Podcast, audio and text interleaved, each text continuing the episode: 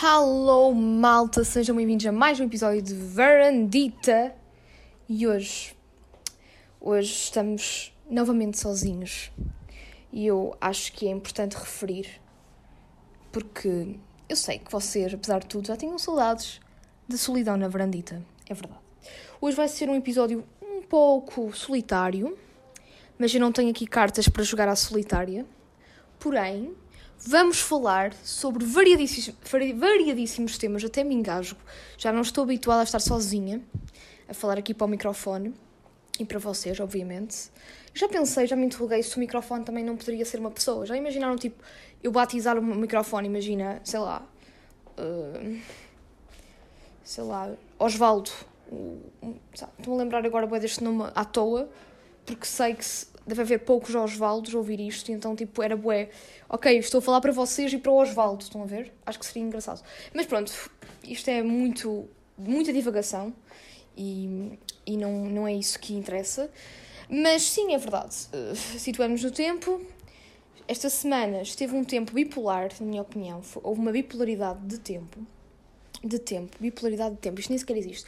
Mas esta semana estamos sozinhos na varandita e eu vou falar sobre muitas coisas, inclusive música de intervenção, porque vou literalmente contar algumas das coisas que fiz na semana passada, ok? Uh, não, eu não, fui, não sou adepta do Sporting, não, não estou com rinite alérgica devido ao pó dos cascóis dos adeptos do Sporting, não, não, não, não se preocupem. E também não Sportingistas que estejam a ouvir isto, não fiquem ofendidos comigo, atenção, porque fair play acima de tudo e acho que o Sporting foi o justo vencedor e 19 anos depois acho que nada melhor que uma vitória e terem a taça para daqui a 19 anos voltarem a conquistar outra. E pronto, vou-me deixar de rodeios e que venha esse incrível jingle e, e é isso. Estamos juntos. You're listening to. Semana parece que. É assim, eu não entendi muito bem. Diziam que o, que o, sol, que o calor vinha, né? Ao máximo, que os pólenes estavam ao rubro. Eu, sinceramente, uh, as pessoas que me estiverem a ouvir, que sejam sportinguistas, não me levem a mal, mas quando eu vi na rádio e nas notícias na semana passada que esta semana os pólenes iam estar muito elevados, que ia estar temperaturas, iam estar temperaturas altíssimas, eu, eu, eu disse logo os pólenes estão elevados, porquê? Porque os cascóis e os t-shirts do Sporting estavam tão cheias e cheias de pó que é normal que durante, sei lá, pá, um mês os pólenes sejam elevados. Porque pronto, o pó dos cascóis dos adeptos do Sporting devem contribuir. Ha ha ha ha! Era isso que eu agora queria que vocês fizessem, que se rissem. É, nada contra, atenção. É, Pronto, é uma das novidades da semana, né? Na semana passada o Sporting foi campeão, passado 19 anos, e eu sinceramente não sou Sportingista e fiquei feliz porque na verdade o, o Sporting mereceu esta vitória e realmente é assim, já há muitos anos que não eram e eu já tinha, eu tenho amigos meus que são sportinguistas, já tinha pena deles, porque na verdade, os sportinguistas estiverem a ouvir isto, acho que se vão identificar, mas eles sofriam algum bullying, não é? Sofriam algum bullying. Um, não é que eu seja adepta disso, mas tenho plena noção que às vezes no gozo, e o Sporting nem campeão há não sei quanto tempo, sei quê. O Sporting foi campeão e também foi muito feio o que aconteceu dos festejos lá em Lisboa.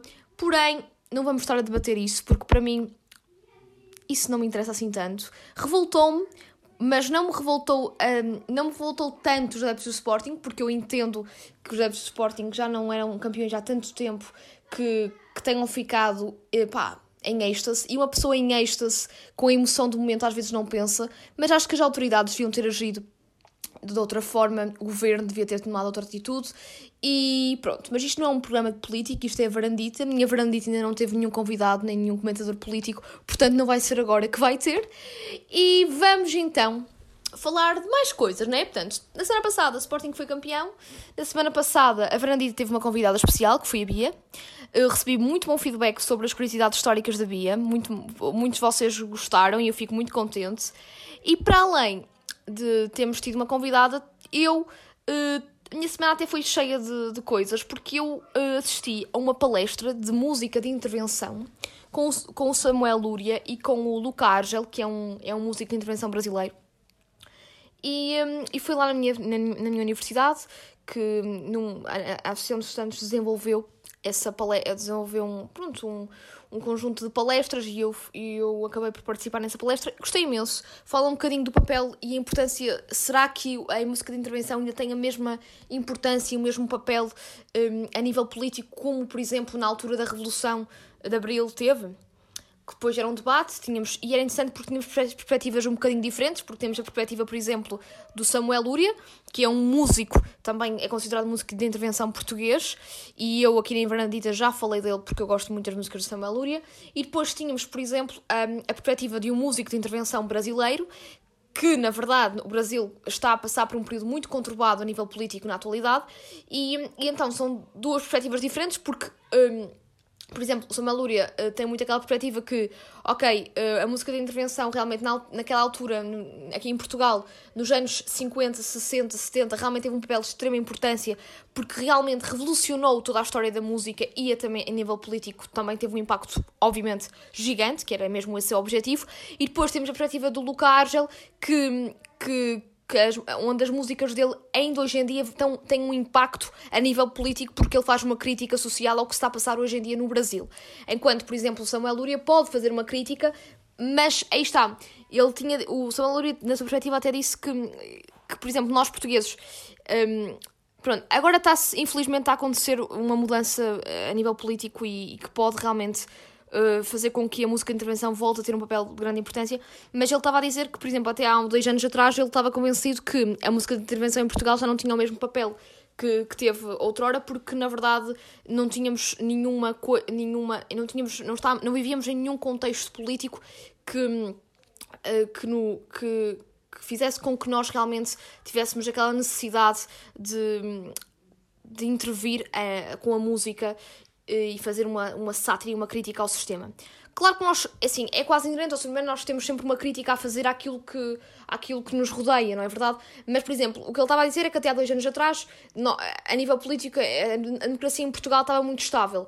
Uh, porém, agora tem tem, temos vindo a assistir nos últimos tempos que realmente um, estamos a passar por uma situação política que, se isto não mudar, podemos realmente. Uh, a história poderá, poderá repetir-se, porque se repararmos, estamos, estamos a começar a ter eh, nascem, pronto, estão a começar a ter voz, digamos assim, partidos mais extremistas. Isso realmente vai fazer com que, se calhar, a música de intervenção volte a ressuscitar em Portugal com o papel e com o conceito uh, que teve no século XX. E, e pronto, e eu gostei, pronto, isto era a opinião de Samalúria que eu também concordei, pronto, que é a opinião de um português e de um músico português. O Luca Argel já, já deu uma, uma, uma opinião um bocadinho diferente, porque realmente aí está, ele no Brasil, uh, tem, a música de intervenção continua a ter um papel muito, muito, muito, muito, muito fundamental, porque continua realmente a intervir e a fazer moça, digamos assim, ao sistema. E eu acho que, opa, acho que foi uma conversa muito interessante e, um, e é interessante porque aí está, são perspectivas diferentes e, um, e, e fez-me pensar e refletir um bocadinho sobre a importância da música de intervenção. Eu uh, confesso que sou fã de música de intervenção e um, adoro José Mário Branco, adoro Zeca Afonso, adoro Fausto. Um, pronto, aí está, gosto muito da, da música de intervenção, aí está, da, da altura do, do, do 25 de Abril, porém também gosto muito de músicos de intervenção portugueses da atualidade, nomeadamente, para além do Samuel Lúria, o Samuel Samuel Lúria eu considero que ele seja músico de intervenção, mas não, não eu não, não, não, não está, para mim ele não está, não está na categoria de músico de intervenção, porque ele também tem outro registro, também tem muito aquele indie rock uh, presente, mas para mim, realmente, o músico de intervenção que, que hoje em dia, pelo menos que eu ouço, uh, que esteja no ativo e que seja desta nova geração de músicos de intervenção, é mesmo o B Fachada. E ele fala também muito disto, desta, desta revolução cultural que tem que existir em, em termos de, de música de intervenção.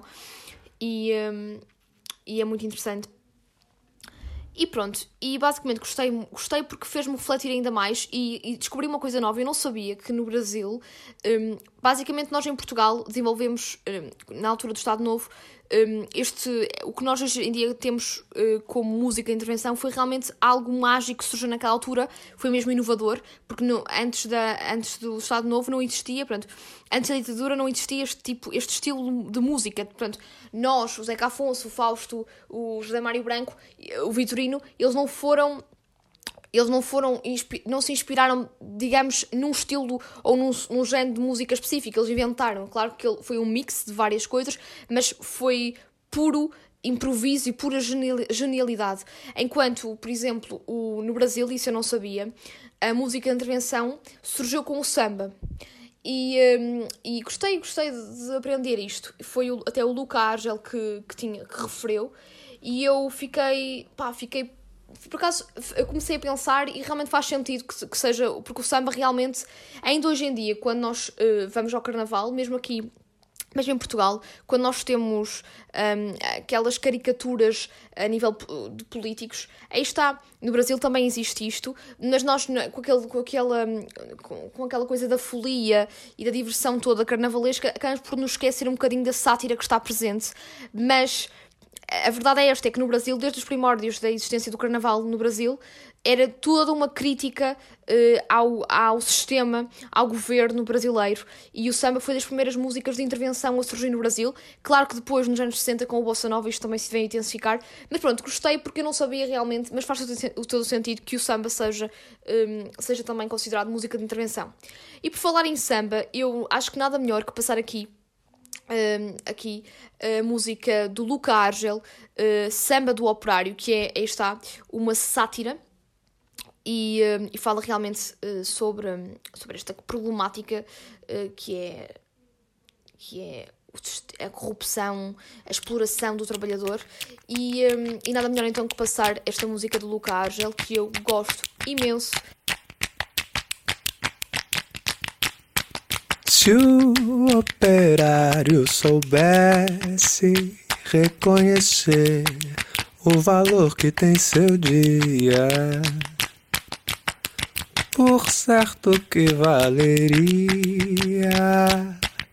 duas vezes mais o seu salário.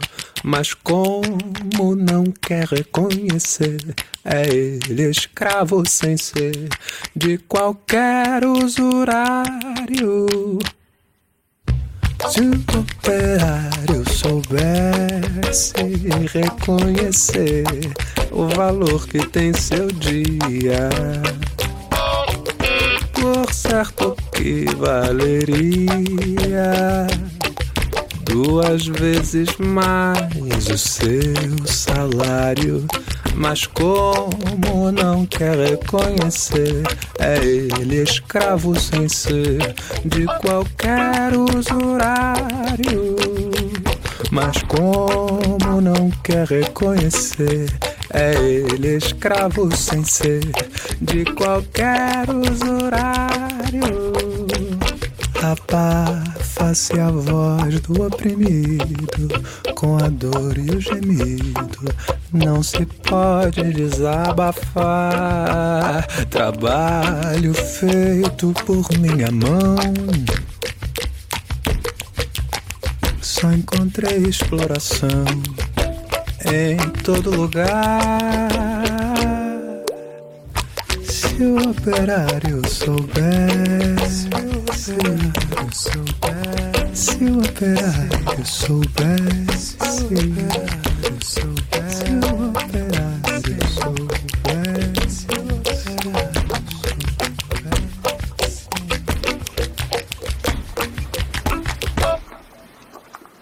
E pronto, confesso que fiquei com uma grande vontade de dançar, é verdade. E já que estamos a falar de, de música de intervenção, falamos, falei um bocadinho sobre esta palestra que eu assisti, onde tínhamos Luca Argel e Samuel Lúria. Acho nada melhor colocar agora, passar uma música do Samuel Lúria, que para quem ainda não ouviu, assim passa a ouvir. A música em questão é O Muro, que é uma música que eu fiquei nos últimos tempos viciada. É uma música do. Um, do último álbum do Samuel Lúria, que é As Canções do Pós-Guerra. É um álbum excelente, eu adoro este álbum. Até, eu até considerei este álbum um dos meus favoritos, os meus, um dos meus álbuns favoritos de 2020, da música portuguesa. E, e pronto, nada melhor então, agora, visto que eu estou sempre a dizer, eu sinto que estou num programa de rádio. Uh, vamos agora passar a música do Samuel Luria, O Muro. Uh, espero que gostem, obviamente.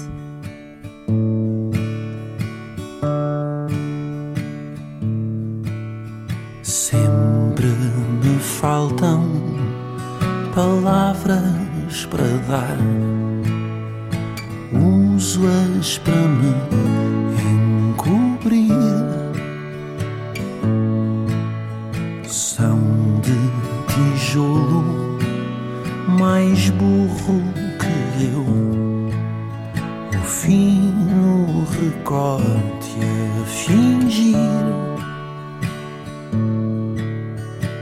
justo que pouco me entendas então. Andei a mentir, nasci pedra, afinal. Não é desdém, é resguardo, leirão, é só.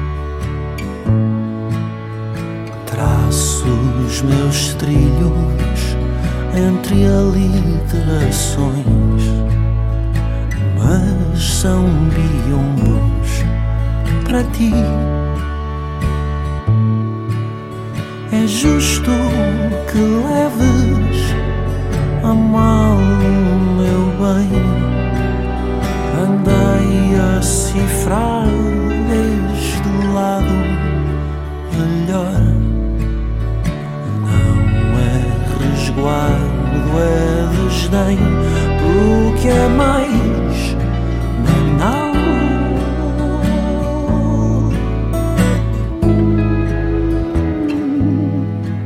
e saber complicar é uma prova de amor, afinal.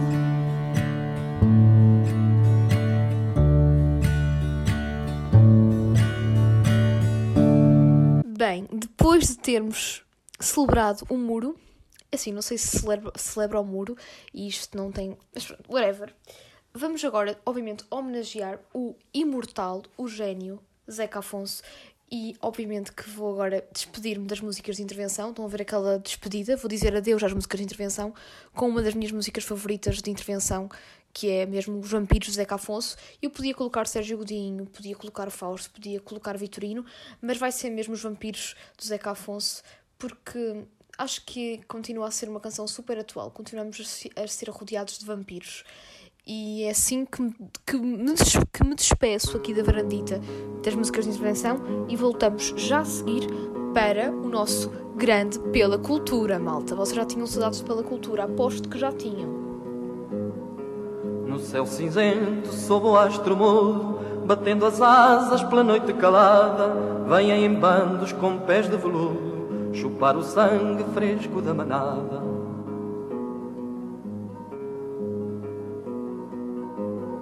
Se alguém se engana com seu ar sisudo e lhes franqueia as portas à chegada, eles comem tudo, eles comem tudo, eles comem tudo e não deixam nada. Eles comem tudo, eles comem tudo, eles comem tudo e não deixam nada.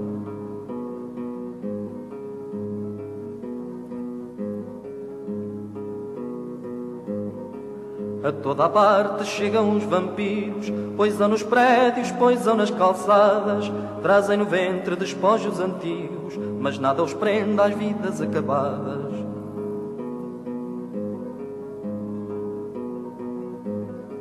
São os mordomos do universo todo, senhores à força, mandadores sem lei, enchem as tulhas, bebem vinho novo, dançam a ronda no pinhal do rei.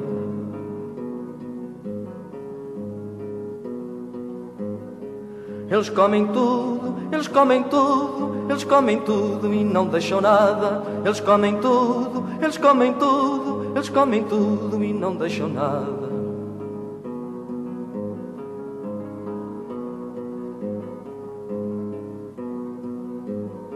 No chão do medo tombam os vencidos, ouvem-se os gritos na noite abafada, jazem nos fossos vítimas de um credo e não se esgota o sangue da manada.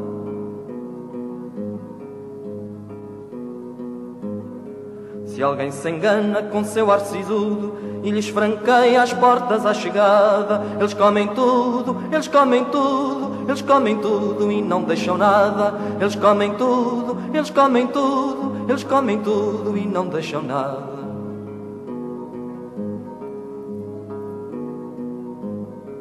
Eles comem tudo, eles comem tudo, eles comem tudo e não deixam nada. Eles comem tudo, eles comem tudo, eles comem tudo e não deixam nada. Eles comem tudo, eles comem tudo, eles comem tudo e não deixam nada. Eles comem tudo, eles comem tudo, eles comem tudo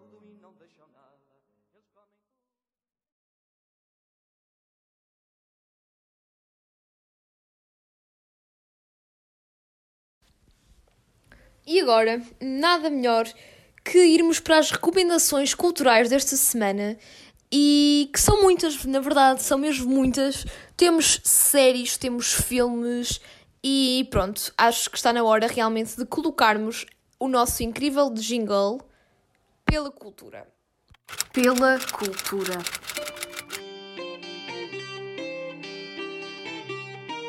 O Pela Cultura desta semana resume-se a filmes, séries e, obviamente, também temos que ter música, mas isso já ao longo do, deste episódio temos vindo a ouvir. E a série que resume o Pela Cultura desta semana é mesmo The Office. The Office é uma sitcom americana e estreou em 2005, tem nove temporadas e acabou em 2013. Isto literalmente é o sinónimo desta série é literalmente cafeína. Por que eu digo cafeína? Porque eu sou viciada em cafeína e a série é um vício. Todos os dias eu tenho que ver um episódio porque é uma sitcom, portanto, todos os dias vocês virem um episódio, não uma sitcom por dia, não, um episódio de sitcom por, por, por dia, não sabe bem que lhe fazia, até, até rima, Hum, não é só uma maçã por dia, não sabe bem que lhe fazia, não, uma sitcom. E sitcoms destas. É mesmo muito bom, muito bom, muito bom. Eu basicamente estou viciada. E é uma série que, se calhar, se lerem a sinopse, não, não dizem assim que vai viciar. Pronto, é basicamente. Aquilo é, é uma sitcom, portanto, é, uma, é humorística, né? E, e é basicamente um documentário, um reality show da vida de um, num escritório. É por isso que é The Office. E, hum, e é protagonizado, é assim, eu, eu também sou suspeita porque eu adoro este ator, que é o Steve Carell. E ele faz ba- basicamente, é o protagonista, que é o Michael Scott. hum, e, hum, e ele literalmente é o patrão, não é? É o, como é que eu ia te explicar? É o chefe lá no escritório do departamento e, um, e isto é toda uma, uma, uma sátira uh, ao mundo do trabalho. E eu acho que, eu, por exemplo, está não trabalho em nenhum escritório e já fico com aquela coisa, ok, isto, isto deve ser mesmo real, que sátira, eu não sei o quê. Claro que isto é a vida num escritório, não é? Ah, antes da pandemia, porque agora, eu não sei, já ouvi, já vi alguns documentários e muitas teorias a dizer que agora, de- depois da pandemia, a partir da pandemia e no futuro, hum, este conceito que nós temos de trabalho num escritório vai se mudar um bocadinho e que vai ser tudo à distância. Eu, sinceramente, isso assusta-me um bocadinho, porque estar fechado em casa a trabalhar à distância por videochamada com os meus co- com os colegas, acho que não é assim tão interessante. Acho que é, é caricato e esta série é mesmo um reflexo disso. Trabalhar em conjunto no- e partilhar no escritório com os nossos colegas de trabalho. E pronto, é uma série mesmo muito, muito, muito, muito divertida e com um humor super, super inteligente. Também o argumento é do do grande Ricky Gervais, também um dos argumentistas é o Ricky Gervais e, e também tinha que ser tinha que ser genial, não é? Porque ele para mim é um gênio em termos de humor e de argumento. Esta série está disponível eh, em termos de plataforma de streaming, está disponível na Amazon Prime, porém também existe em muitos sites piratas. E também deve de vez em quando dar na Fox. Eu não, tenho, eu não vou estar a dizer que dá na Fox porque eu não sei, mas deve dar, porque há algumas sitcoms assim mais antigas, porque ela já é antiga, às vezes eh, acabam por a Fox e isso acaba por, por repetir. E por falar em sitcoms, né? eu vou ter, obviamente, que falar de uma das melhores sitcoms que existe, que também uh, é super conhecida e há web pessoal que não gosta por ser tão mainstream, mas eu não quero saber. Acho que por, por ser mainstream também tem qualidade e é genial e marcou. Eu acho que toda a gente que adorou esta, esta série Uh, obviamente, ao adorar uma série, a série é sinónimo que a série te marca e isso aconteceu. E vão-me deixar de rodeios e vou dizer que é verdade. Friends, uh, a reunião de Friends já saiu a data de lançamento da reunião de Friends. Eu estou muito, muito, muito, muito, muito ansiosa. E era esta a novidade que eu queria contar, né? Porque já saiu o trailer, já saiu tudo. E eu acho que estamos todos em countdown porque é já este mês. É no dia 27 de maio que vai sair na HBO a reunião de Friends, malta. Passado 26 anos. É pá, 26 anos da estreia, porque passado, passado mais ou menos 15 anos, ou 16, já nem sei fazer contas, do último episódio ter ido para o ar, eles voltaram-se a reunir e eu estou muito, muito excited. Claro que não é a mesma coisa, era muito melhor que se eles dissessem assim. Ah, uh, vamos então lançar mais a última temporada passados 16 anos. Obviamente que não vai ser, vai ser só uma reunião, para dar um episódio, ninguém sabe como é que vai ser bastante. Ninguém sabe muito bem como é que vai ser o episódio. Eu, eu acho que deve ser bem uma conversa, estão a ver? Eu acho que vai ser. Se, se calhar nós estamos aqui com perspectivas muito elevadas e às tantas vai ser tipo, simplesmente uma conversa entre hum, a Rachel, o Chandler, o Ross, o Joey, a Phoebe. Mas já é bom, já é bom, já é bom, já é bom, já é bom. A Mónica, já me esqueci da Mónica. Já é bom porque eu acho que estamos todos ansiosos. Fre uh, uh, First Friends estão todos ansiosos e eu estou, eu estou. E, e, pronto, claro que vai sair na HBO, mas quem. Mas é assim, a pirataria, não é que eu esteja aqui a fazer uma divulgação à pirataria, mas pronto, em outras plataformas devem, deve sair e, e é um bocadinho isso. E pronto, agora só para acabar as recomendações culturais, já falamos de The Office, já falamos da reunião de Friends, é verdade, e agora acho que nada melhor que reforçar, eu já tinha uh, dito no episódio de Verandita sobre os Oscars, mas nada melhor que reforçar um, as pessoas a verem o filme The Father que venceu, uh, que, que fez com que o. Um, com que o Anthony Hopkins vencesse o prémio, o Oscar de melhor ator. Este filme é excelente, faz-nos refletir acerca do que é envelhecer e perder a memória e toda esta de teorização, digamos assim, da existência humana. Portanto, é, um, é o que eu aconselho esta semana a verem, The Father. Isto já está disponível nos cinemas e é um excelente filme, emociona, faz com que, com que aquela lágrima que vocês querem que não solte saia. E para além disso, também há outro filme que vi também recentemente, que é um filme já mais antigo, que é o Boyhood, que é do realizador, do mesmo realizador e produtor do Before the Sunrise, a trilogia Before.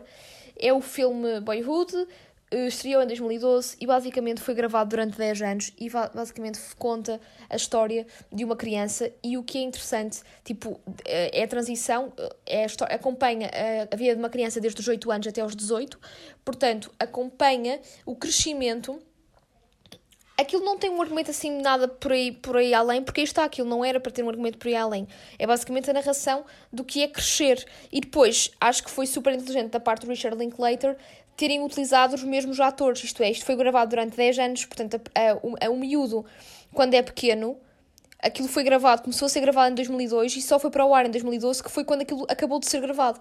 Portanto, o mesmo, os, os atores, por exemplo, um dos protagonistas é o Ethan Hawke, que é um dos meus atores favoritos, uh, nós conseguimos também ver, acompanhar mesmo o processo de envelhecimento dele na vida real, porque na verdade eles começaram a gravar aquilo em 2002, ele em 2002 estava de uma forma, e em 2012, quando as, as gravações acabaram e, e quando o filme foi para o ar, o, ele estava mais velho, como também a criança. Até a criança é que se nota mais, porque está dos 8 aos 18, há uma grande transformação e parece que não, mas é só, são só 10 anos, não é?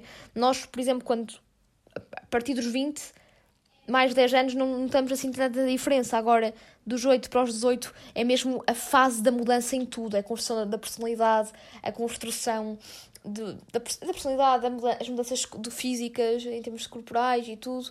E é um filme muito giro, é assim um filme para a matiné de domingo que eu recomendo E é com este. E, e, e, o filme tem uma banda sonora excelente. E é mesmo com uma das músicas uh, que faz parte da banda sonora do filme que acaba aqui este Varandita, que é com a música dos Coldplay, que é a música Yellow. E pronto, malta.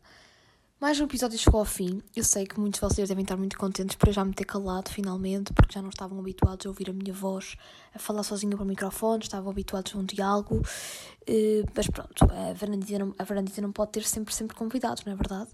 E eu já sentia falta de falar assim convosco, estão a ver? É terapêutico. Só aqui, nos meus pensamentos, falar convosco. Por acaso, falhou neste episódio falar de mindfulness, que é uma coisa que eu sinto que já não falo há algum tempo aqui na varandita e temos que voltar a falar. Mas, mas pronto, nos próximos episódios, pessoal que também gosta de mindfulness, prepare-se que vai ser dedicado. Um deles, não quero dizer que seja da próxima semana, mas um deles vai ser dedicado a mindfulness. E pronto, agora só, só espero que tenham uma ótima semana, que se divirtem, que aproveitem. Estamos em maio. Hum, eu sinto que já não me situo muito no tempo, mas aqui neste podcast sinto que já não estou a situar no tempo. E parece que não, mas já estamos há muito tempo a falar. Já estamos em maio, né? já são cinco meses de podcast. Portanto, aproveitem o sol, ok? O calor da primavera. E agora fiquem muito amarelos. Não fiquem morenos, fiquem, fiquem amarelos. Porque é isso que os Coldplay dizem. Yellow. ok, eu queria fazer um trocadilho, não sei se teve grande piada. Mas pronto. Sinto que já estou a divagar coisa normal neste podcast. Fiquem então com os Coldplay, com a música Yellow e até para a semana!